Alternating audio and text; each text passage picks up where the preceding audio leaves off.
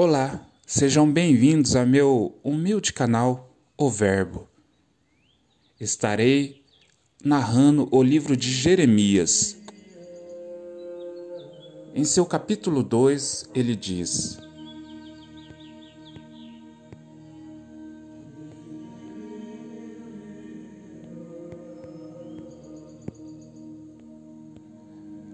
Por que Israel se tornou escravo? Por que foi levado como despojo? Leões rugiram contra ele, e a terra foi destruída. As cidades são arruinadas e ninguém mais vive nelas. Egípcios, vindo de Mênfis e Tanfis, destruíram o orgulho de Israel e você mesmo é responsável por isso, pois abandonou o Senhor seu Deus, embora ele o guiasse pelo caminho. Que lucro você teve com seus tratados com o Egito e seus acordos com a Síria? De que lhe adianta as águas do Nilo ou as águas do Eufrates? Sua maldade trará seu próprio castigo Será envergonhado por ter se afastado de mim e verá como é mal e amargo abandonar o Senhor seu Deus e não o temer. Há muito tempo quebrei o jugo que o oprimia e despedacei as correntes de sua escravidão. Ainda assim você disse: Jamais o servirei. No alto dos montes e abaixo de toda árvore verdejante você se prostituiu ao se curvar para ídolos. Contudo, eu o plantei com uma videira de origem pura, da melhor qualidade. Como você se transformou em uma videira silvestre degenerada, por mais sabão ou soda que use, não consegue se limpar, ainda vejo a mancha de sua culpa. Você diz: não tenho mancha nenhuma. Não adorei as imagens de Baal. Mas como você pode dizer isso? Vá a qualquer vale da terra e veja como agiu. Reconheça o que fez.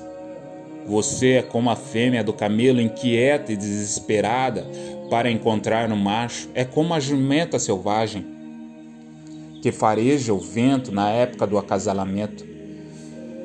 Quem é capaz de conter o seu desejo o que as desejam não precisam procurá-la, pois você vai correndo até eles. Quando parará de correr? Quando deixará de ofegar por outros deuses? Mas você diz: Não adianta falar comigo, estou apaixonada por outros deuses estrangeiros e irei atrás deles.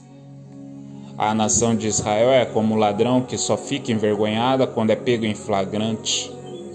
O povo, seus reis, oficiais, sacerdotes e profetas são todos iguais. Dizem a um pedaço de madeira: Você é meu pai, e a um bloco de pedra: Você é minha mãe. Dão as costas a mim, mas em tempos de aflição clamam: Vem nos salvar. Por que não clamam aos deuses que vocês mesmos fizeram? Que eles os salvem quando vier a aflição, pois seus deuses são tão numerosos quanto a cidade de Judá. Por que me acusam de fazer o mal? Foram vocês que se rebelaram, diz o Senhor. Eu castiguei seus filhos, mas eles não aceitaram minha disciplina. Vocês mesmos mataram seus profetas como um leão mata sua presa. Ó oh, meu povo, ouça as palavras do Senhor. Acaso tenho sido como o deserto para Israel? Tenho sido como uma terra profunda e escuridão? Por que então meu povo diz: Finalmente nos livramos de Deus, não precisamos mais dele? Acaso uma jovem se esquece de suas joias? Ou a noiva esconde seu vestido? Contudo, por anos a fio meu povo se esqueceu de mim. Você trama a melhor forma de conquistar seus amantes. Até uma prostituta poderia aprender com você? Suas roupas são manchadas com o sangue dos inocentes e dos pobres, embora você não os tenha pego arrombando a sua casa. Ainda assim diz: Não fiz nada de errado, certamente Deus não está irado comigo. Agora, porém, eu a julgarei severamente, pois você afirma que não pecou. Primeiro aqui, depois ali. Vai de um aliado a outro pedindo ajuda, mas seus novos amigos do Egito a decepcionarão como fez a Assíria. Em desespero será levado para o exílio, com as mãos sobre a cabeça, pois o Senhor rejeitou as nações em que você confia, elas nada ajudarão.